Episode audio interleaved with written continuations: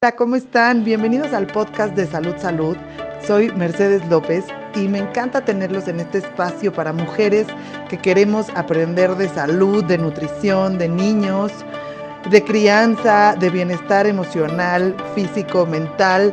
Muchísimos, muchísimos temas que tenemos aquí que a las mujeres nos encanta escuchar y hoy tenemos uno increíble. Comenzamos. ¿Qué onda? ¿Cómo están? Están conectando porque esto va a estar muy, muy bueno. Muy, muy bueno. Los cinco errores que más comunes que cometemos los papás en la crianza. Hola, Pam. Hola, hola, hola, Mercedes. ¿Cómo estás? ¿Cómo estás? ¿Bien y tú? Bien, bien, bien, bien. ¿Me escuchan bien? Sí, perfecto. Qué bueno, porque mis AirPods se quedaron sin pila, entonces no, es lo que tengo. Estás perfecta. Te escuchas muy bien. Estoy un poco nerviosa al respecto porque ya sé que de los cinco errores es muy probable que tenga seis. No, y, yo también, ¿eh? yo también, por eso son comunes, porque a todos nos pasa y todos caemos en eso, ¿no? Pero muchas veces no nos damos cuenta que esas conductas, si las hacemos conscientes, las podemos frenar un poco, ¿no? Pero sí. ahora sí que yo creo que en Mercedes estamos igual todas, nada más que cuando tenemos un poquito más de información, ¿no? La clave de la información es cometer menos errores. Todos nos vamos a equivocar, tú, yo, somos seres humanos, pero realmente creo que cuando alguien tiene la información un poquito más de qué se detona, cómo funciona, qué es realmente la crianza, ayuda a equivocarnos un poco menos. Claro. Mira, yo antes, este, quiero decirte que, o sea, desde que fui mamá, siempre me ha encantado estar como tomando cursos. Este, me acuerdo que iba con Roberta a mi primer curso de maternidad y crianza así cuando Roberta tenía tres meses. Yo sintiendo que, que ya con eso iba a dominar el arte de la maternidad. Pero no, tienes que estar todo el tiempo aprendiendo y de los cursos que más me han gustado, sin duda, han sido los tuyos. Este, creo que lo he mencionado mucho en las redes porque en serio vale toda la pena del mundo. Y, ¿sabes una cosa? Más bien, como tú dices, nos vamos a equivocar todo el tiempo, pero al menos el que tengas la conciencia de que esto que hiciste lo pudiste haber hecho de esta forma y en, la segunda oportunidad, o sea, volverlo a intentar de, de, una, de la forma correcta, vaya. Creo que que ayuda muchísimo. Y justo, este, ya ves que me encanta invitarte aquí para que nos ilustres un poco. Nos dormamos con un poco, nos durmamos, nos vayamos a dormir con un poco de estrés de que ching, caray. Sí, sí, sí. Luego crees que dices, ching, ya, voy a estar más tranquila después de este live. No, y dices, híjole, tengo que hacer cambios en mí, ¿no? me estoy dando cuenta que le estoy regando en esto, me estoy dando cuenta que también en esto, en este, eso. Ahí es el primer paso poderte dar cuenta que algo estás haciendo que podrías mejorar. Exacto. Y luego si no eres tú, a lo mejor es tu esposo, o si no, este, la mamá, la abuela, porque se los encargas cuando te vas a trabajar, en fin. Por eso pensamos, este, cinco errores muy comunes que conocemos los papás. Tú con toda tu experiencia de las miles de mamás y papás que has este, asesorado, guiado, ilustrado y cambiado la vida, este, dinos por favor que, cuál es el primero que, que, ves así. Bueno, primero, eh, Mercedes, gracias por, por, invitarme otra vez. Realmente tu gente que te sigue te, te quiere mucho, ¿no? Te sigue mucho y realmente eh, me encanta poder otra vez estar contigo y poder compartir un poco de lo que yo tuve la fortuna de aprender. Ese es para mí lo principal que me mueve a hacer esto. Para los que no me conocen o que siguen a Mercedes, yo soy Pamela Casís, soy psicóloga y soy psicoterapeuta y me dedico también, o sea, doy terapia a adultos, doy terapia a adultos y también asesoría familiar, que la vida me llevó para allá, ¿no? Me llevó al mundo de los niños cuando tienes hijos también yo tengo hijos y tuve que aprender a leer qué pasaba con los hijos y a tener estas herramientas que no sabemos, ese es el problema, ¿no? No sabemos eh, cómo se da realmente la crianza, cómo se da el, proceso de madurez. Antes era muy intuitivo, ahorita se ha perdido, a pesar de, como dices, hay tantos cursos, tantos cursos que esto no para.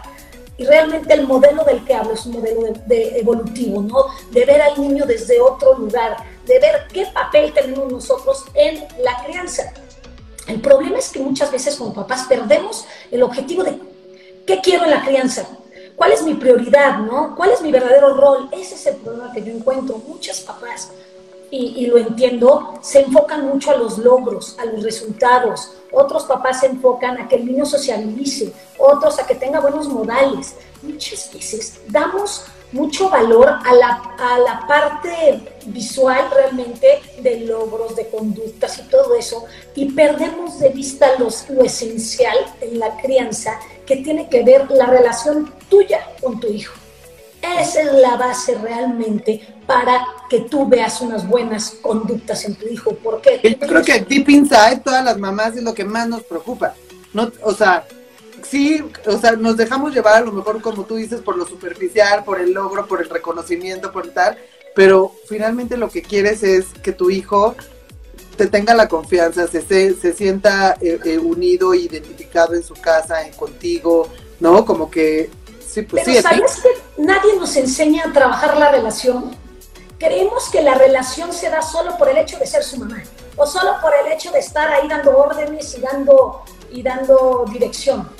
La relación es algo que se trabaja y si tú te fijas, cuando tú, tú tienes una relación con una pareja o tienes una relación con una, eh, con una amiga, se dice, hay que regar la plantita todos los días, hay que hacerle saber al otro que te importa, hay que hacerle saber al otro y demostrarle ¿no? Que lo entiendes, que, que, tienen cosas en común. Entonces, realmente la crianza se basa en demostrar con hechos que me importas, que te quiero y, todo eso. Y muchas veces eso se lo damos como por sentado, ¿no? Que el niño ya debe saber que lo quiero, que el niño debe saber, la clave es que el niño realmente lo sienta. Y cuando tenemos mucha resistencia en un niño, muchas veces habla de un problema de relación.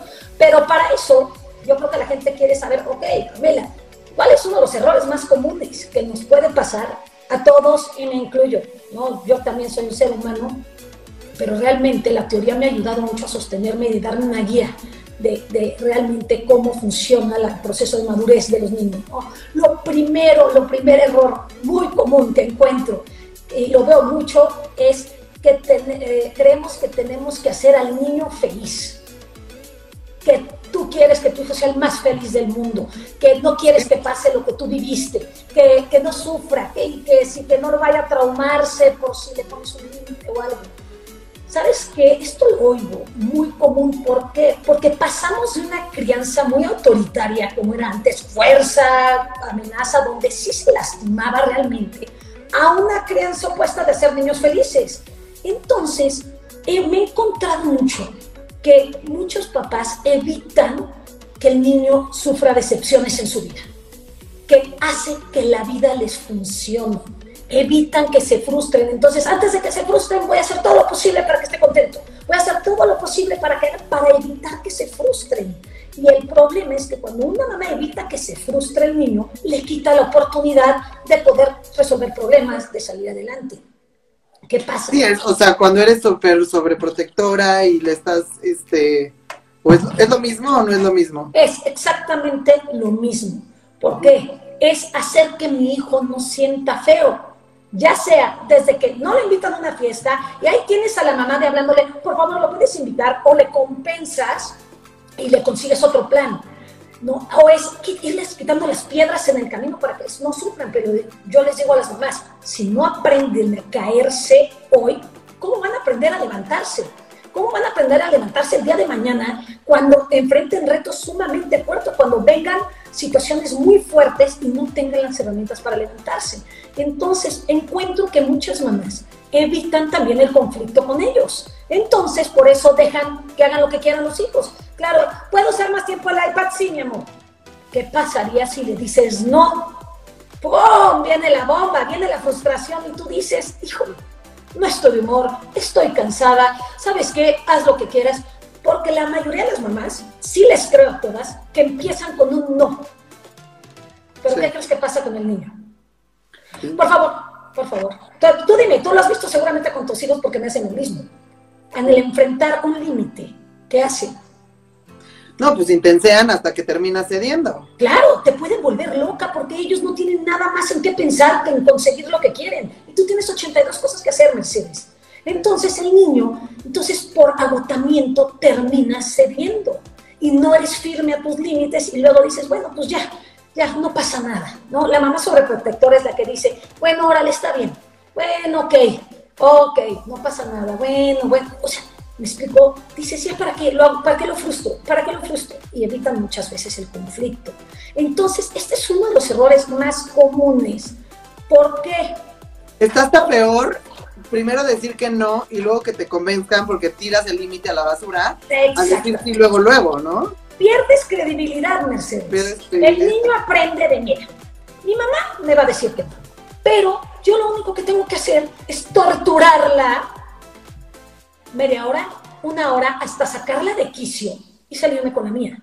Entonces, si eres de las mamás que en automático, fíjate que hay algo muy curioso que he encontrado, hay mamás que no escuchan bien lo que les piden su hijo y en automático dicen, no, ese es su respuesta automática. Y luego cuando realmente escuchan al niño dicen, ah, sí, tiene un punto, ¿para qué le dije que no? Y terminan dando el sí. Y no somos conscientes realmente cuando ponemos un no.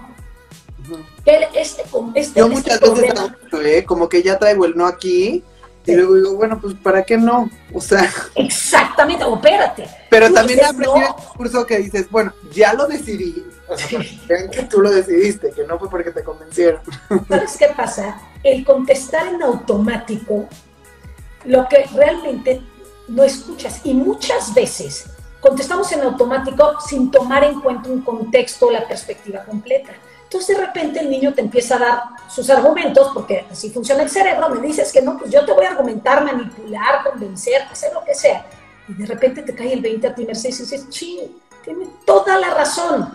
Entonces el niño, entonces el niño, cuando eres una mamá que constantemente hace eso, el niño detecta que voy a conseguir lo que quiera. Y, cuando, y hay veces que crees, Mercedes, hay veces que tú no es consciente y dices, no, no corresponde que lo deje ir a la fiesta eh, sin supervisión, no corresponde que le preste las llaves del coche, no corresponde que vea más tiempo el iPad. Tú sabes por dentro que no debe de suceder, pero ¿cuál crees, crees que es el problema de los papás? Al tú eh, poner un límite, el problema de los papás es tratar de convencer a un niño. Y no se convence un niño. Al poner un límite dices no y ser firme en el no. ¿Por qué? Si tú tratas de convencer a un niño, abres espacio a la argumentación. Es que siento que, o sea, el límite, los niños te, los empiezan a, derrumbar desde el año. Que le dices no y entonces lloran, hacen berrinche, allá, ten, cállate, ya sabes. Entonces, desde, el año empieza, empieza a, tomarnos la medida muy cañón. Y obviamente, pues ya a los siete años, ya nada más, ya ni, ni, berrinche tanto necesita. No, claro, claro, porque lo acabas de decir, todo esto empieza desde el año. Desde cuando se frustra el niño, le resolvemos así. Entonces las mamás me dicen, es que mi hijo no tiene tolerancia. Digo, ¿lo has dejado que llore su frustración y se, y se friegue un poquito? No, es que su llorido es horrible, pero bueno, estás enseñando que se trague la emoción, ¿no? Hacer un cambio y no acepte límites. Desde el año de edad, bien lo dices, Mercedes. Pero bueno, ¿qué pasa? Que esta parte de y papá buena onda, del papá quiero hacer mis hijos felices, que me quieran, que digan que soy lo máximo, es contraproducente también. ¿Por qué? Porque ser papá requiere que su hijo, tu hijo se enoje contigo, Mercedes parte de ser papá es decir, ¿qué crees, mi amor? Te vas a enojar conmigo y así debe de ser. ¿Por qué? Porque el líder de la casa, el papá, no cumple lo que el niño quiere, Mercedes. Todos los niños saben que quieren, ¿no? Jugar más tiempo, ver más tiempo el iPad, no quieren ir a la clase de natación, quieren ir a casa del amiguito, quieren ver más tiempo la tele. Todos los niños. Y aparte hay papás que dicen, uy, qué decidido, mi hijo sabe lo que quiere. Todos los niños saben que quieren. La diferencia es que tú como papá, ¿qué necesita este niño? Que vaya más días con su primo, que le quite yo el iPad. Esa es la pregunta que nos hacemos. ¿Qué necesita? ¿Qué corresponde? Pues corresponde que ya le quite el iPad, porque si le dejo el iPad mucho tiempo, luego no duerme bien en la noche. No, pues le voy a no le voy a dejar salir al jardín porque cada vez que regresa con el jardín se pelea con los, con los, con los vecinos. Entonces el niño te va a decir, por favor, por favor, esta vez no lo voy a hacer. Todos hacen lo mismo, ¿no? Pero tú como papá sabes que va a volver a pasar. ¿No? Y lo que, la que lo autorizó fuiste tú porque confiaste y creíste en tu hijo cuando sabes que muchas veces no se puede contener. Entonces, ser papá implica poner límites. ¿no? Y límites claros, límites firmes, que no das espacio a que te argumenten, porque Mercedes, te van a convencer. Mira, yo tenía una mamá que me decía, su hija iba a salir a una reu, reu. Unas de esas reus, hijo. Y luego de repente le dice, la, mamá le dijo, no vas a ir porque no va a haber un adulto a cargo, porque van los niños más grandes, porque todos los argumentos que eran muy válidos desde la mamá que dijo, no la puedo dejar ir. Pero ¿qué crees que pasó, Mercedes? Empieza la niña, mamá, si tú no me dejas ir, me sacan del grupo de WhatsApp. Van a hablar al día siguiente en recreo de toda la fiesta y yo me voy a sentir fuera. Seguramente a la próxima ya no me van a invitar. ¿Qué empieza a pasar contigo, Mercedes? No, pues no, no voy a hacerle eso a mi hija. Ah, pues dices no. Y tú dices, la voy a traumar. No la voy a traumar, le puedo hacer un daño, la voy a dejar sin amigas para el resto de su vida. ¿Qué crees que pasó? Claramente la mamá cayó y al día siguiente, después de la fiesta, la castigó. ¿Por qué? Hubo alcohol, metieron, eh, hubo, hubo muchos conflictos en esa fiesta y la mamá terminó castigando a la niña. Y entonces yo le pregunté, ¿y por qué la castigaste? Si tú sabías que no debía de ir. Es que me dijo, digo, el niño va a buscar el pretexto perfecto para salirse con la suya. Así está diseñado el cerebro. La clave tú saber es, ¿corresponde o corresponde el no?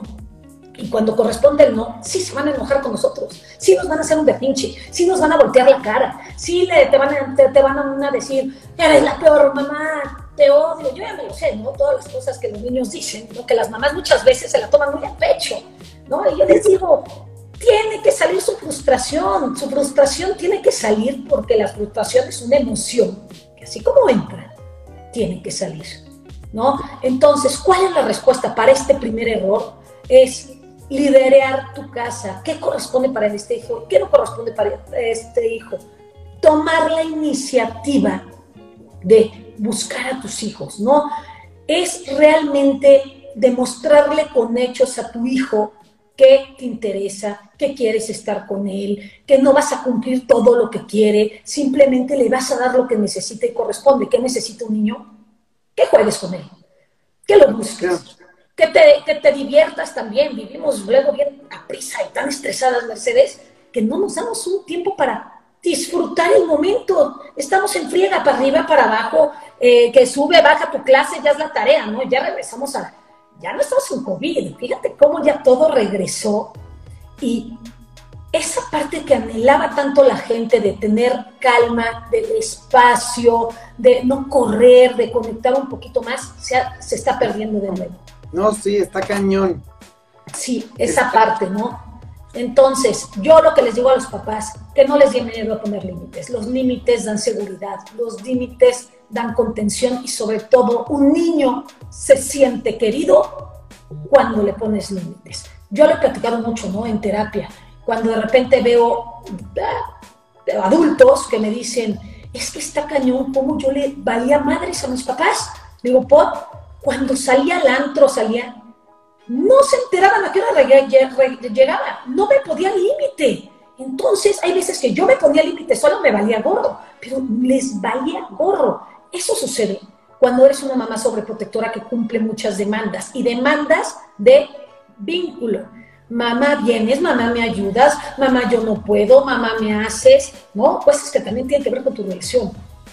Que ese es, una, ese es un error muy, muy común y nos pasa a todos, porque hay veces que nos da flojera poner límites, no queremos que el niño se enoje o creemos que los vamos a traumar si no van a la fiesta, eh, esa fiesta. Yo siempre digo, mira, igual se van a traumar. O sea, seas buena, seas mala, seas lo que sea, igual se van a traumar. Es, es imposible no traumarnos todos los humanos. Entonces, pues, la vida está llena de frustraciones, la, la vida está llena de heridas. Haz que sus heridas hoy sean ya no ves la tele, no invitas a nadie, eh, eso, todo lo que llore un niño o tome pérdida un niño hoy, lo va a hacer mucho más fuerte el día de mañana. Evitar sufrimiento, evitar frustraciones, es cortar alas al niño, ¿no? Entonces, y tú como mamá, que tú también lo dices siempre en tus cursos, o sea, tú como mamá trabaja hoy duro con tus hijos para que el día de mañana que ellos van al antro, que no sé qué, que te están en unas, este, eh, pues sí, tentaciones muchísimo más duras, Uy, sí. Tú descanses, ¿no? O sea, como que... Yo les digo, vas a descansar un poquito más. Yo creo que la crianza no descansas, porque el alfa, el piloto del avión, no descansa, descansa el copiloto, ¿no? Descansan los pasajeros. El papá no descansa generalmente, pero es mucho más, eh, eh, por así decir, confiable si le diste muy buen mantenimiento al avión, ¿no? Si estuviste aceitando el avión, poniéndole gasolina, es mucho más confiable que descanses en tu vuelo a que no nutras a ese niño que a través de vínculo, de límites, de expresión, ¿no? Entonces, sí. creo y estoy convencida que todo lo que trabajes hoy y sufras hoy te va a dar frutos mañana. A eso es la apuesta, ¿no? Oye, Pam, y, y, pon tú, o sea, es el, este, yo creo que este primer error que dijiste y incluyó muchísimos otros errores, ¿estás de acuerdo? O sea, el, que, el, el querer que nuestros hijos sean felices, el, el, esperar eso que es como el primer error, hijo, incluye el que no respetamos límites, el que tal, el que tal, que también son como muy frecuentes, ¿estás de acuerdo? Sí. O sea, ¿cuál, ¿cuál es otro error tú, el, el segundo, pon tú, que ves más frecuente? El opuesto, sería el opuesto. La clave pasamos del autoritarismo a la, a la crianza ¿no? permisiva, ser felices. El, segundo error es disciplinar a base de castigos, de que aprenda la lección y de que el niño lo alejes de ti para que aprenda. Ese es el peor error que podemos hacer como papás. Castigarlo, utilizar lo que más le guste en su contra al niño para obtener una conducta deseada del niño, ¿no? Yo quiero que el niño se meta a bañar, si no te metes a bañar, te quito el iPad. Si no, si no recoges tu cuarto, no vas a la fiesta con tu amigo. Todo eso es enfrentar al niño con cosas que él está vinculado, ¿no? Y las usamos para obtener una conducta. O cuando le dices, te dejo de hablar. ¿Qué hace? Un niño no soporta que le dejen de hablar. Es lo que más le duele. A ver, hay un dicho que dice, eh, ¿cómo se llama? el pégame, pero no me ignores. ¿no? No hay peor cosa que el, que el niño sienta esa desconexión emocional contigo. Entonces, ¿qué pasaría, Mercedes? ¿No? Si de repente tú me platicas algo, ¿no? Me estás platicando una confidencia. Y de repente, ¿qué crees? Vamos en la misma escuela, supongamos, y te pido un favor, oye Mercedes, por favor, ¿podrías pasar por mi hijo y traérmelo a mi casa? Y tú me dices, Pam, no puedo no puedo, de verdad no puedo. Y yo te digo, ah, entonces, si tú no haces este favor que te estoy pidiendo, le voy a platicar a todos lo que me acabas de decir. Eso hacemos. Entonces, ¿cómo te sientes? Ofendida por nuestra relación. O sea, entonces dices, ¿cómo no me quieres? ¿Por qué utilizas algo que yo te dije de mí para obtener una conducta o una acción mía? Mercedes, eso lo hacemos todo el tiempo en la crianza. Todo el tiempo estamos, bueno, al menos yo, todo el tiempo estoy pensando en una consecuencia. Sí. Y no te metes, y, hay veces que hasta Lorenzo me dice, ¿y si no qué? Así como, se te está olvidando, se te está olvidando ponerme la amenaza, ¿ya sabes? Sí, claro, lo que pasa es que creemos que a base, que la disciplina es a base de consecuencias, de castigos y que aprenda la lección. ¿Me explico? Y eso lo único que genera es que el niño se ponen unas defensas de decir, aquí insultan la relación, ¿por qué abusa de su poder? ¿No? Yo también es cuando un niño, es muy común que de repente te diga a un niño, te conteste mal, ¿no? Te, te hable horrible. Y tú le digas, no me hables así. Y el niño te contesta, pues ¿qué crees? Tú también me hablas así. Pero yo soy tu mamá. Ah, me están pidiendo, ¿puedo poner un ejemplo? Ya decía de que me tienen que frenar, porque luego no pongo ejemplos. Así que frenenme y yo se los digo. Eh, si me lo puedes escribir, te lo contesto. Entonces, ¿a qué voy, Mercedes? Que realmente utilizamos el vete a tu cuarto, hasta que te, eh, te voy a hacer caso hasta que te calles. ¿Sabes qué? Me voy, no puedo escucharte así. Todos esos mensajes, Mercedes, es te voy a alejar de mí porque no puedo contigo. Eso es lo que más, más le duele a un niño. Funciona perfecto, ¿eh? Si yo le digo a mi, a mi hijo, ¿qué crees? Si no haces algo que yo quiero, no vas a tu clase de tenis. ¿Sabes cómo tengo así la conducta? Entonces, claro, se va a mover. ¿Por qué? Porque estoy metiéndome con algo que es muy importante para él. Pero ¿qué crees, Mercedes? Hay un costo muy grande. O sea, te la cobran. No te la puede ser que no se desquite contigo, pero puede ser que llegue a, tu casa y empieza a sacar su frustración con su hermana. ¿Por qué? Porque su mamá la condiciona, porque su mamá todo el tiempo utiliza y, y agarra su poder para obtener algo de mí. ¿Me expliqué? Entonces. Pero entonces, este, ¿qué haces? O sea, ¿cómo no, cómo no le pones la O sea, ¿qué le dices? Si no te metes a bañar, pues te metes a bañar, punto se acabó, no quiero volver. Claro, claro. O sea, tenemos que entender algo. Si la relación con tu hijo anda mal, lo más probable es que no te quiera hacer caso. A ver, si tú te estás llevando mal con tu esposo y te pide algo, un favor, y te cae bien mal, ¿le vas a hacer el favor o lo vas a tratar de evitar? Sí, Lo vas a ignorar, ¿no? Si te cae gorda tu hermana y te dice, ay, ¿puedes hacer un favorzote por mí? Es probable que la mandes a volar. Pero si tu hermana hay una relación eh, recíproca, es probable que lo hagas. Entonces, ¿qué tenemos que hacer? Cambiar este chip de que los gritos, las amenazas sí funcionan porque tienes la conducta así, pero hay otro problema que genera demasiada frustración e inseguridad en un niño. Entonces, muchas veces no nos damos cuenta que nosotros, por haber actuado de esa forma, Mercedes, vienen otras consecuencias. No se puede dormir, hay pesadillas en las noches, le pega al hermano, le contestó mal, te retó, y tiene que ver con nuestro estilo de crianza.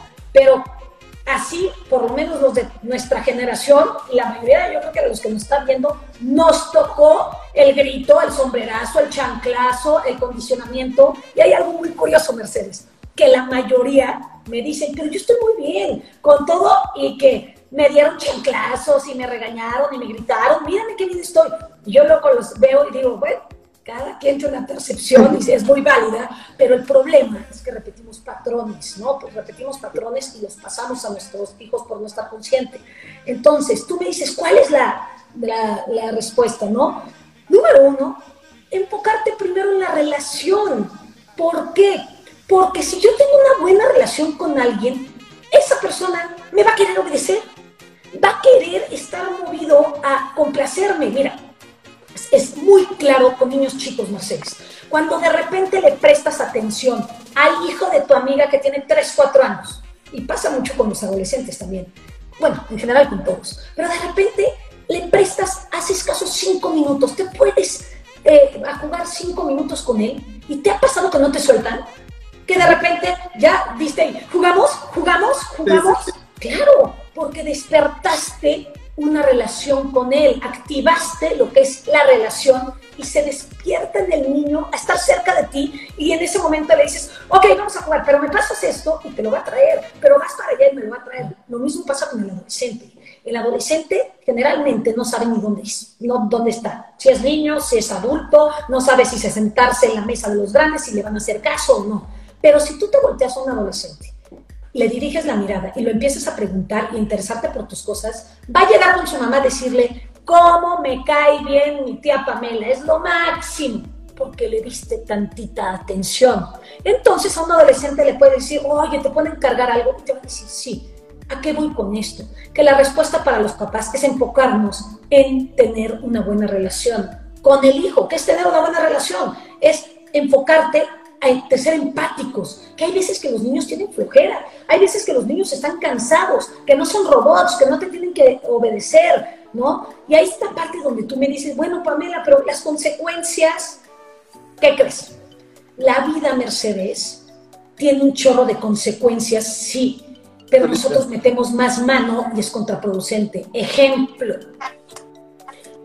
hay consecuencias de la vida, ¿Cuántas mamás de aquí no se están peleando por la tarea con sus hijos? ¿Cuántas? ¿Cuántas? Yo creo que fue el pleito en el homeschooling y todo eso. Pero nunca dejamos que la consecuencia la vivieran en la escuela. Yo conozco a muchas mamás, es que les tengo que ayudar a hacer la tarea porque si no entregan la tarea, me lo van a dejar en, el viernes tarde. Pues que lo vivan. Que lo vivan, nada más. No, porque si lo dejan, ya no va a la fiesta de su mejor amigo que le toca, que lo viva. Es que nunca se quiere apurar porque lo tengo que estar arreando para ir a su clase de eso. Tú avísale, avísale. Oye, sé que te da flojera vestirte, sé que estás feliz viendo la tele, sé que estás... Pero por otro lado, si no te apuras, no llegas. Si no te hace caso, ¿qué le toca? Sí, claro, perdérsela. Claro, pero tú como mamá dices, ya la pagué, ahora voy, a este no, y a gritos y sombrerazos te lo llevas. No les dejamos vivir las consecuencias de la vida.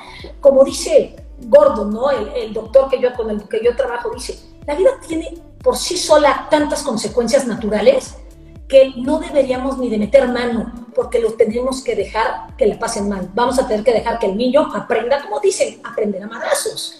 Hay que dejar que se caigan, hay que dejar que el niño se golpee solito para que aprenda. Como yo les puse un ejemplo seguramente alguna vez, de que mi hijo no me entendía, que no se tenía que pasar atrás de los columpios. Bueno, pues ¿cómo aprendió? Hasta que le abrieron la ceja ya dime si ya se pasa atrás de un columpio, ya se fija. Repetirles las cosas a los niños no funciona. La disciplina en el modelo evolutivo es un viaje emocional. Es cuando el niño dice, ¡Chin! Me dolió, me dolió quedarme un viernes, me dolió que mi mamá no me llevara, me dolió. ¿Cuándo sienten el dolor y la tristeza de la pérdida? Ahí empieza la disciplina. Cuando Mercedes te das cuenta tú que tienes que dejar a tu, imagínate que, que tienes que dejar a, a, a una amiga que se va de viaje. ¿Cuándo realmente registras que ya no la vas a tener? Cuando te duele, cuando vives la pérdida. ¿No? Entonces dices, bueno, pues esta amiga me ayudaba para una u otra cosa, ahora me voy a enfocar en otra. Pero realmente lo que mueve al ser humano a adaptarse es la tristeza, es dejarlos vivir la tristeza que les toca, ¿no? Entonces, este es uno de, de realmente, tú me dices, Pamela, pero ¿cómo trabajo el vínculo? Bueno, para eso hay, como dices, cursos que, que voy, voy dando, cómo se trabaja una relación, porque nadie nos enseñó cómo se trabaja, porque el vínculo tiene niveles, hay que profundizar. Una mamá que está no quiere decir que se esté vinculando. Puede ser que esté, pero dando gritos. Puede ser que esté, pero en su computadora. Puede ser que esté, pero en Júpiter. ¿no? Pero no está. Y el niño necesita saber que estás a través de hechos, a través de acompañarlo, a través de escucharlo y a través de ponerle Lo que es muy cañón interesante, que para todas las mamás que están escuchando, es que por falta de vínculo, que es algo que yo eh, aprendí en tu taller, por falta de vínculo, un niño puede ser el típico peleonero en el, en el colegio, el, el buleador, este, ya sabes, el, el, niño que se pasa a tu cama todas las noches, o, por falta de vínculo se lleva mal con el hermano, este, o sea, cosas que no ni siquiera te imaginas que tenga que ver como con la relación que tiene tu hijo contigo. Me encanta que hayas sacado eso, porque lo iba, lo voy a mencionar, lo iba a mencionar más adelante, pero si ya salió el tema, lo saco. Estamos enfocados a ver la conducta le pegó, le gritó, le pegó y creemos que tenemos que arreglar la conducta. La conducta es la punta del iceberg. Es, es, como si yo me voy a cenar contigo y tu esposo, Mercedes. Y estoy en esa cena viendo que tú le contestas mal a él. Él te ignora. Cuando tú dijiste algo, se burla. Y luego estoy viendo unas conductas en ustedes groseros, se ignoran y todo eso. Lo primero que yo me tengo que cuestionar es, ¿qué estará pasando en la relación de Mercedes con su esposo para que yo esté viendo esto? Y nadie nos enseña a creer que nosotros muchas veces, en la mayoría de los casos, tenemos que ver, somos el problema de la relación con nosotros es lo que refleja las conductas. No, ahorita, como saben, voy a dar el curso de, de, la hora de dormir y tiene que ver con esto. Muchas veces creemos que el niño no se quiere ir a dormir porque te quiere molestar, porque encuentra 20 mil miedo, porque no le gusta su almohada, porque siempre tienen sed o les duele eh, el pie o algo a la hora de, la, de dormir. Y creemos que los, nada más nos quieren molestar, ¿no? No podemos ver qué hay más allá de esa conducta. ¿Qué me está diciendo? Ese es otro error que yo iba a comentar, ¿no? Dejarnos guiar por lo que vemos. Lo que tenemos que hacer es cuestionar qué quiere decir esa conducta? ¿Por qué le pega todo el día a la hermana? ¿Tiene celos? ¿Soy más, eh, le pongo menos límites a la hermana? ¿Siempre me pongo del lado de la hermana? Eh, ¿Paso más tiempo con la hermana? ¿Se siente más querida? Entonces, ese es lo que veo es el resultado de algo que no está funcionando en su vida como ellos quisieran. Ese es el problema, que eso nadie nos los enseña a ver. Nos han enseñado a ver la conducta, ataca la conducta. Si se muerde las uñas, cómprale un barniz. Si se muerde, ponle frenos, por así decir. Pero cuando un niño se duerme las uñas, ¿qué hay? Ansiedad. Entonces, yo tengo dos opciones. ponerle el barniz, que puede funcionar, ¿no? La mayoría de las cosas se lo comen, no se acostumbran al sabor o lo que sea. O por otro lado es, ¿por qué no me voy al origen? ¿Qué? ¿De dónde surge esa ansiedad? ¿Por qué es tan ansiosa? ¿Por qué no se puede dormir? ¿Por qué no puede conciliar el sueño? ¿Por qué me busca tanto? No, y esas son las cosas que aprendemos como papás a leer, donde nos volteamos a ver a nosotros. ¿Qué no está funcionando en la vida de mi hijo para que yo vea esto? ¿Qué está pasando? ¿No le está yendo bien en la escuela? Está, se lleva mal con papá, siente celos de la hermana, siento que no lo pelo.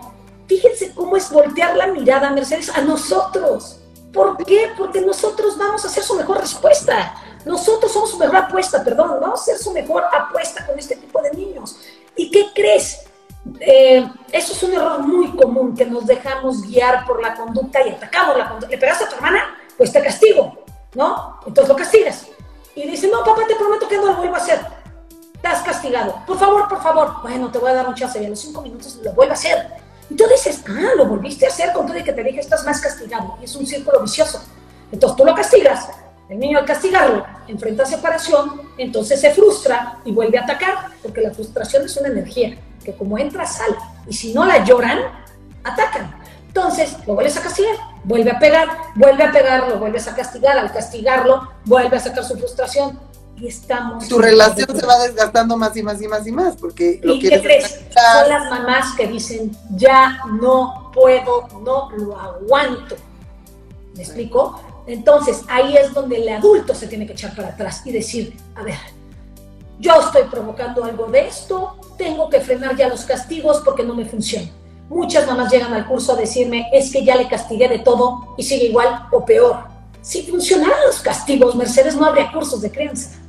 Así te la pongo, ¿no? No habría tantos libros porque nada más dice castígale, hazle y te va a funcionar. Si funcionara así, te juro que yo no me dedicaría a lo que hago. Pero bueno, yo, me la vivía castigada, yo creo que yo no tendría tantos traumas. Sí, claro, o, la mayoría de nosotros que vivimos muy autorita una educación muy autoritaria, ¿no? es que así, así nos educaron a ellos y ellos repiten. Y la clave hoy, con la información que ya existe, es poderlo frenar y hacer consciente que eso es lo que pudieron haber hecho tus papás, pero que hoy te toca actuar de forma diferente. ¿Por qué?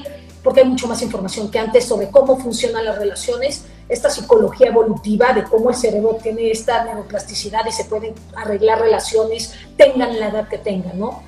Te quiero platicar otro principal error, creo que es de los más principales, que cometemos los adultos, es frenar sus emociones. Sus emociones nos vuelven locos, nos desesperan, sus berrinches, sus gritos, todo eso es... Sus tristezas, yo creo que te ponen como en un momento muy incómodo y prefieres evadirlo. Es horrible escuchar a un niño llorar. Horrible.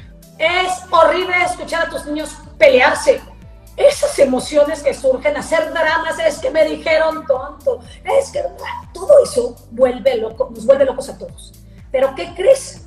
Nadie nos dijo que el niño necesita llorar y llorar y llorar para contactar, sacar su frustración y contactar emociones vulnerables. Mercedes, si supiéramos realmente la importancia del papel de las emociones en la madurez emocional de un niño, nunca nos atreveríamos a callarlos. ¿Por qué? El motor principal de una persona para que madure es sentir emociones vulnerables. Las emociones ah, vulnerables, es, vienen a través de frustración y se transforman a través de tristeza. Es a través de ya me fregué, ya valí gorro, ya tomé pérdida, ya sentí decepción, ya sentí tristeza. Tratamos de quitar las emociones vulnerables de nuestros hijos. No estés triste, no llores por eso. Eh, eh, ay, no pasó nada, deja de llorar. Frenamos las emociones. Has oído el término de inteligencia emocional, ¿no? Que se usa muchísimo. Entonces yo les digo a los papás, a ver, la inteligencia emocional, pues, ¿de dónde viene? Una persona que tú dices, oh, es muy inteligente emocional, es una persona madura. Entonces la inteligencia emocional viene de sentir las emociones. Pero creemos que la inteligencia o la madurez de un niño viene en las habilidades, ¿no? que sea súper bueno en matemáticas, que sea mejor en fútbol, que le vaya súper bien en la escuela. Y yo les digo, pero cuando alguien habla de inteligencia emocional, ¿no estarán hablando de realmente de emociones? Las emociones, todos los niños tienen demasiadas emociones, demasiadas, demasiadas. De, es más, tienen demasiadas emociones como todos nosotros, pero hay demasiada frustración en su vida. Y la frustración, como yo te digo, es una emoción que entra. Y esa emoción va a encontrar una salida, Mercedes. O va a tratar de hacer un cambio. Estoy frustrado porque mi mamá prefiere a mi hermano. Voy a hacer cosas, pegarle a mi hermano, señalarle a mi, a mi mamá que mi hermano me hizo cosas para cambiar, para lograr que me quiera más a mí. Pero si el niño no encuentra el cambio, si no logra que la misma lo quiera más, que le des permiso, hay dos salidas más. O que tome la pérdida y decirle, mi amor, lo siento, así es. No vas a ir, la Lamis no te quiere, no eres el favorito, no, no le vas a decir quiero más a tu hermano, ¿verdad? si no damos el espacio emocional para que tomen la salida de la pérdida, que registren y puedan llorar su frustración, van a atacar. Son las tres salidas que tiene el cerebro cuando algo no funciona en tu vida.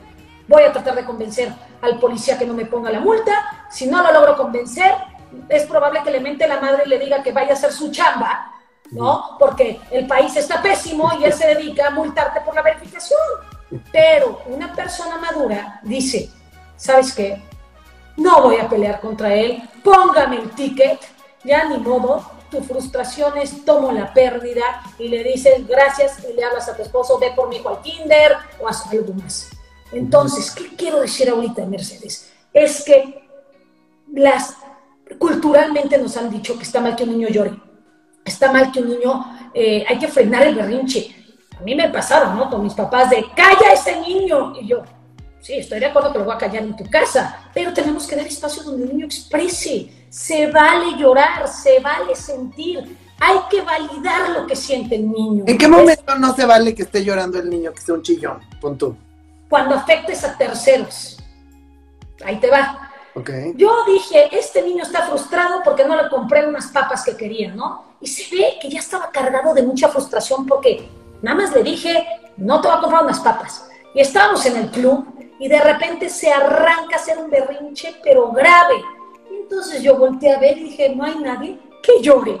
No le voy a comprar unas papas, pero no me alejo de él, ¿eh? Me quedo con él y le digo, ahora no te voy a comprar. No había nadie, nadie. Entonces yo lloraba, llevaba media hora. Habían mamás que pasaban, regresaban y me dice, ¿sigues aquí? Yo, no, pues sí, aquí sigo hasta que tome la pérdida del niño que no lo va a comprar, pero no lo voy a frenar.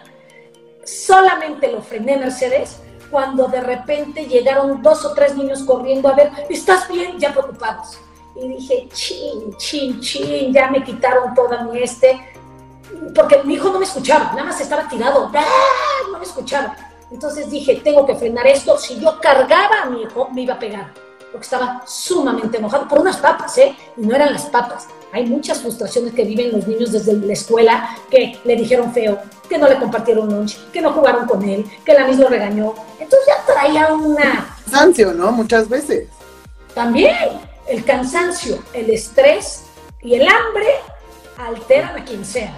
¿eh? el caso es que en ese momento está afectando a más niños, en ese momento utilizo el arma que tenemos los papás, me voy y te quedas. Y salen corriendo, ¿no? Ahí viene el policía. Todo ese lenguaje es enfrentar separación. Todo ese lenguaje, Mercedes, es ya me voy, te friegas. Entonces, se activa el sistema de alarma del niño que va a perder el vínculo sale corriendo, obtienes la conducta y luego llega y le pega al hermano, le contesta mal a, ti y así funciona. Entonces, ¿qué tenemos que hacer con las emociones? Dar espacio a que se vale llorar, se vale que sienta tristeza, se vale que te digan, mamá, es que jugué solo en la escuela y decirle qué difícil ha de haber sido. Tienen que sentir emociones de todo tipo, las buenas, las malas, entonces, ¿y qué es validar? Ha de haber sido difícil Sé que no te gustó que te apagara la tele. Sé que es difícil que tú no puedas jugar el iPad. Eso es validar. ¿Me explico? Valida lo que sienten. Es empatizar, decir sí, es horrible, pero no te lo voy a dar. ¿no? Sabemos que ante un límite, una emoción que entra, tiene que salir. Y si yo no doy el espacio como papá para que me haga el berrinche a mí, lo va a desplazar a alguien más. ¿Sí me expliqué? ¿Sí me, sí me agarraron la idea? ¿Qué tenemos que hacer cuando el niño hable de lo que le duele, cuando el niño se frustre? Tener paciencia y empatía con ellos para solo escuchar y decir, sí, sé que te duele, sé que querías ir, sé que querías unas papas, sé, pero aquí estoy y me espero a que solito se pueda vaciar. y a lo mejor decirle, oye, este, no sé, por ejemplo, porque si se puso a llorar, pues ahí sin afectar a nadie, pues está bien, pero a lo mejor está muy frustrado y grita y menta madres y tal. Entonces a lo mejor lo dejas que haga, si le está faltando el respeto a alguien, le dices, no, o sea, lo separas. Pero no contra nadie. No, no, no, no, no, no. Puedes pegarle una cama, puedes pegarle a eso. A un tercero no puede afectar. ¿Me explico? Y te voy a decir otra cosa. Si estás en casa de la suegra, frena el berrinche como puedas. Solo hazlo en un lugar que puedas sostener. ¿no? A mí, yo he platicado en el curso, ¿no? Que yo estaba en Costco, una mamá con cuatro hijos, el cuarto hijo, el berrinche que estaba haciendo en el carrito era fenomenal, excelente, gritaba así ahí la mamá, no lo escuchaba, se quedaba con él, no lo regañó, aventó el zapato, aventó el otro, la mamá guardaba y yo le dije, muy bien, no reaccionaste, que ese es otro error que tenemos los papás, ¿no? Que voy a pasar ese error. Y voy a poner el resumen de los errores, ¿no? Porque luego me dicen, ¿cuál era, Pamela? Ya me confundí. Les voy a dar el resumen de los cinco errores. A ver, hay muchísimos, no podemos englobar tanto. Yo nada más les digo los más comunes y más importantes que, que vemos, ¿no? Pero ¿qué crees? Uno de los errores más comunes que cometemos es nuestra propia reacción ante ellos. Una mamá que explota mucho, que grita mucho, que pierde la paciencia mucho y saca su frustración atacando a sus hijos, ese es el peor error que puedes hacer. ¿Por qué? Porque la mamá es el termómetro de la casa. El error es no darte cuenta cómo te sientes tú anímicamente. ¿Estás bien dormida? ¿Estás bien comida? ¿Estás, estás, estás, qué tanto estrés traes? ¿Por qué? Porque nuestros hijos nos detonan las emociones más intensas. Entonces nada más falta que hayas tenido un mal día y tu hijo te diga a las 8 de la noche el domingo, se me olvidó comprar algo en la papelería, ¿qué harías? Sí, no, no, pues es tu problema. Te vas, pero con todo, ¿no? Con todo. Eh, realmente uno de los grandes problemas es que debemos de cuidar a nuestros hijos de nuestras propias reacciones, Mercedes. Por eso se creó hace años el cuenta hasta 10 ¿Y qué crees? El timeout ahora lo usamos con los niños.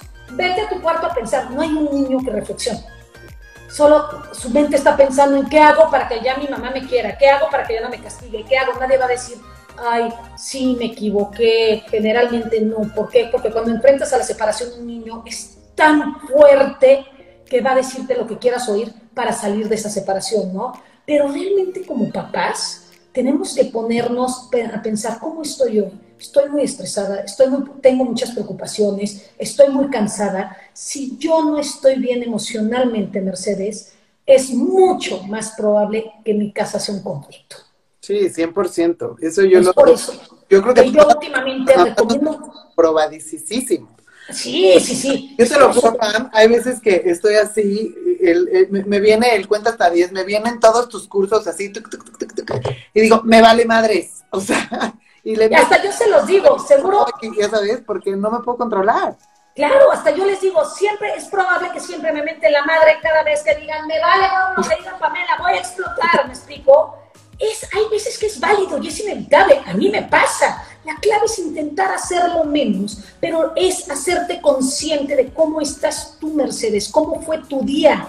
Es necesario que delegues, es necesario que te tomes tantito espacio para que no los mates, es necesario que le pidas ayuda a alguien más. Entonces, fíjate que tengo una, una, una, paciente ¿no? que viene conmigo y entonces me dice, Pamela, ¿sabes qué no funcionó? No funciona el cuento hasta 10. Porque ¿sabes qué empiezo a hacer? 1, 2, 3, 4, 5, 6, 7, 8, 9 y a la chingada les grito. Me dice, ¿qué crees? Encontré que el cuenta hasta 90 funciona impresionante. Le digo, ¿por qué? No, pues leí en un libro que hasta 90 genera un cambio en el, en el cerebro donde puedes controlar la emoción. dije, va, vamos a intentarlo. Hoy en día le sugiero a la gente que cuente hasta 90. Realmente. Pero de 5 en 5. ¿Eh? De 5 en 5. Bueno, o lo multiplicas, ¿no? 9 por 5, 40 y más 2, y lo vas sacando. Hay una parte que cuando tú te das ese tiempo para no reaccionar, disminuye en ti la reactividad.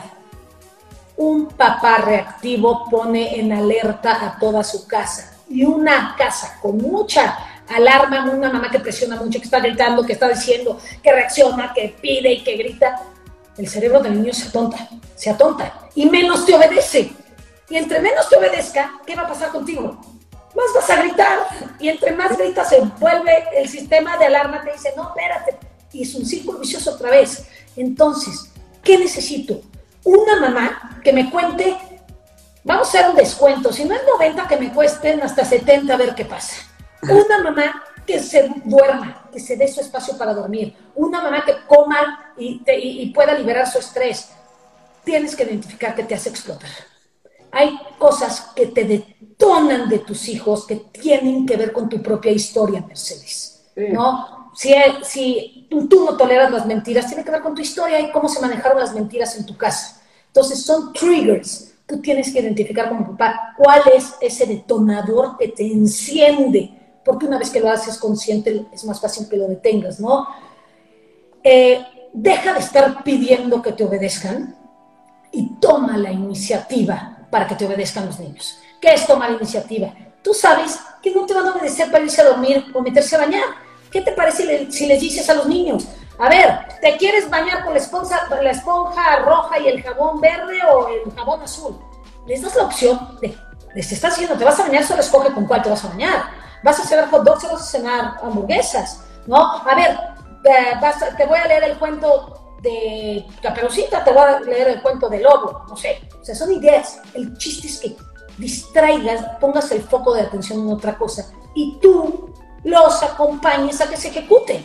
Lo que pasa es que los niños, a ninguno le gusta bañarse, a ninguno le gusta hacer la tarea, a ninguno le gusta, a ninguno nos gustan las obligaciones, pero el papá tiene que encontrar la forma de que se obedezcan sin tener que estar amenazando, condicionando, y eso es en lo que caemos. Cuando nos falta el poder natural que te da el vínculo, luchas todo el día con tu hijo, luchas. Y entonces si tú arreglas la relación, se van arreglando ese tipo de luchas, como tú me dices, ¿no? Pero para mí es más ah. importante. Este, o sea, ahorita que dices eso de que, de, o sea, de cambiar la forma en la que pides las cosas, me acuerdo un ejemplo que diste de que, a ver, si tú te despiertas y desde que te despiertas tu esposo te está dando órdenes, oye, y puedes pasar por mi, por la tintorería y puedes traerme y poder a la quinta instrucción ya lo mandaste a volar, por supuesto. Y obviamente, pues la bañada, la tarea, todo eso ya es cuando llevan 17 mil instrucciones, ya no te quieren hacer caso, ¿no? Mira, todos tenemos un vasito, Mercedes, de querer agradar y querer obedecer, ¿va? El problema es que los papás, nuestro vaso es de este tamaño. Queremos, el niño tiene el deseo de obedecerte de este tamaño, pero tú le pides todo esto. Para la cuarta orden, te van a mandar a volar, porque no escogemos las batallas. Pedimos y pedimos y presionamos y presionamos, y cuando el niño siente tanta presión de algo, te dicen, solo porque me lo dijiste ya no lo voy a hacer. Sienten esa presión, no quiero. Porque entonces creemos que deben de funcionar en automático los niños. No funcionan en automático. Cuando un niño está muy metido en una actividad, no te escucha. Ese es el error que creemos, que nos deben de... Otro error común que tenemos, ya para cerrar mis errores, que hay muchos, creemos que nos deben de obedecer a la primera. No sé de dónde salió eso. No existe realmente eso. El niño cuando está metido en una actividad tan padre para ellos, es jugando, viendo la tele, viendo el iPad, no te escuchan, Mercedes. ¿Has visto a un hombre viendo el fútbol? Sí. ¿Cuántas veces le tienes que pedir, ya está la cena, ya está la cena? ¿Qué te contestan? Sí, ahí voy. Sí, ¿Se paran? No bajan. se paran. Nada más te dicen, sí, ahí voy, sí, ahí voy. Y los niños igual, pero no registraron la información. Entonces, ¿qué tendrás que hacer con tu esposo? Sentarte al lado y le dices, oye, ¿quién va ganando? Oye, ¿quién metió el gol? Sí, y ya te volteó a ver y le dices, en cinco minutos vamos a cenar. Y si te hace así, ya registró. Lo mismo con los hijos. ¿no? Tenemos que decir, está padre tu, tu serie, ¿de qué se trata tu serie? ¿Te gusta? Y te hacen así, ¿no? dices, perfecto, en cinco minutos a dormir. Y tú te encargas de que se ejecuten los seres. ¿No? Los errores creemos que gritándole desde tu cama a dormir te van a obedecer. Eso es un mito, no existe. Y aparte nos enojamos porque, ¿qué me estás escuchando? No sé qué, ya sabes. Oye, Pam, ¿cuándo es tu próximo curso? Ya se nos va a acabar el tiempo y quiero que, que, que, que nos digas cuándo es tu próximo curso, taller, de, de, qué se trata, cómo nos Mira, Mercedes, ahorita eh, voy a sacar, es más, la próxima semana sale la hora de, ya es hora de dormir, donde hablo sobre todos los conflictos de la noche, ¿no? Donde mi hijo se pasa a mi cama todas las noches, evita irse a dormir, hay miedos, hay pesadillas, pone mil pretextos. En este es un taller que dura dos, dos días, que te habla de qué es para el niño la noche y cómo resolver esos problemas que, que vive el niño en la noche. ¿Por qué? Porque eh, la noche es, es, es, la parte más vulnerable que vive un niño, ¿no? Es una de las separaciones más fuertes, más grandes que vive un niño. Entonces, ese taller trata. Y por otro lado, en enero voy a comenzar el curso 1, que realmente lo doy casi una vez al año, por tiempo, no me da, donde hablo de qué es la conexión vital con un niño, ¿no? La relación, cómo trabajar una relación, cómo será el proceso de madurez en un niño, cuál es el rol que tenemos nosotros como papás.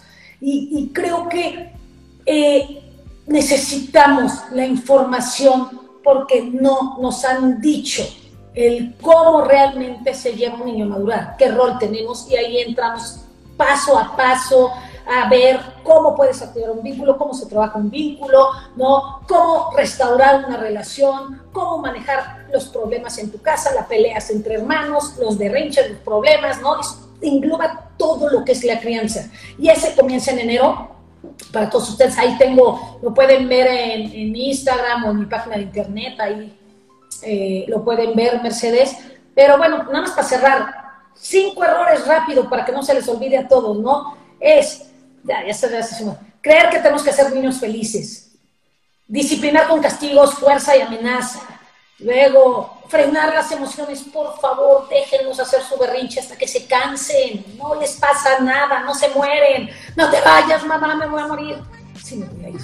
Y que lloren, no, no les pasa nada, ¿no? Hay que validar sus emociones, es sumamente importante no dejarnos guiar solamente por la conducta, porque eh, le pega a la hermana, hay que ver qué hay atrás, ¿no? Cuestiónate, pregúntate, ¿qué no está funcionando en la vida del niño? Esos son principalmente las, errores comunes que conocemos, eh, que vivimos Mercedes, y pues ojalá mi, mi, tirada en la vida es poder sembrar estas semillas en los papás a cuestionarse y a a ver ellos mismos, que pueden ser la respuesta más que la escuela, más que la terapia, la, donde más se sostienen niños en casa. Sí, 100%. No, seguro, seguro tu misión la estás cumpliendo, pero perfecto. O sea, estoy segura que has sembrado muchísimo esta, estas ganas en los papás de, que, de querer tener una mejor relación con tus hijos por el bien de ellos, por su futuro, por el bien de nosotros, por, por así que por el bien familiar. Este, les recomiendo en serio ampliamente cañón los talleres de PAM, que empieza en enero, es una belleza. Son ocho sesiones, aparte es súper completo. Este, y sí, o sea, si nuestra mayor responsabilidad como mamás, pues es nuestros hijos, porque así lo decidimos, ¿no? Al, momento que quisimos convertirnos en mamás, pues hay que hacerlo bien, hay que hacerlo informadas, lo mejor que, que podamos, sin, sin tratar de pues dejarlo llevar nada más por lo que, por lo que, por nuestra experiencia o por lo que vimos con la amiga o no, o sea, yo creo que mientras más información podamos tener, mejor lo vamos a hacer y vamos a criar hijos pues mucho mejores personas para este mundo y más felices. Mira, Mercedes, como yo digo, ¿no? Ya somos papás cansados. ¿Quién de aquí no está cansado? Pero la clave es cansarnos de buena, bien, para que dé frutos. Claro. O papá va a ser cansado, pero el chiste es cánsate, pero que te frutos. No cánsate y ser el esclavo y que nunca haya satisfacción en el niño.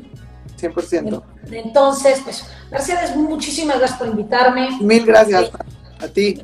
Mil gracias. Voy a dejar grabado en, aquí en mi Instagram el, el, ¿cómo se llama? El live y con los datos de Pam para que ahí la contacten. Saludos a todos los que se conectaron, gracias. Ya no doy tiempo de algunas preguntas que pero yo creo que puse varios ejemplos para que ustedes lo pudieran ver. Gracias a todos por conectarse, gracias por el espacio. Y ahora sí, pues a chambear. Te veo la próxima semana. Sí, sí, sí. Puestísima. Mil gracias, Pam. Y, nos vemos a todas las que se conectaron también en, en el curso de Pamela. La próxima semana empieza el miércoles. De una vez aprovechen el del sueño para que podamos dormir ya como merecemos.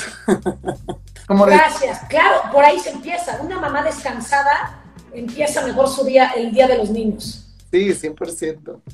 Gracias, Pam. Buenas noches. Gracias. Un beso, bye. Bye, bye.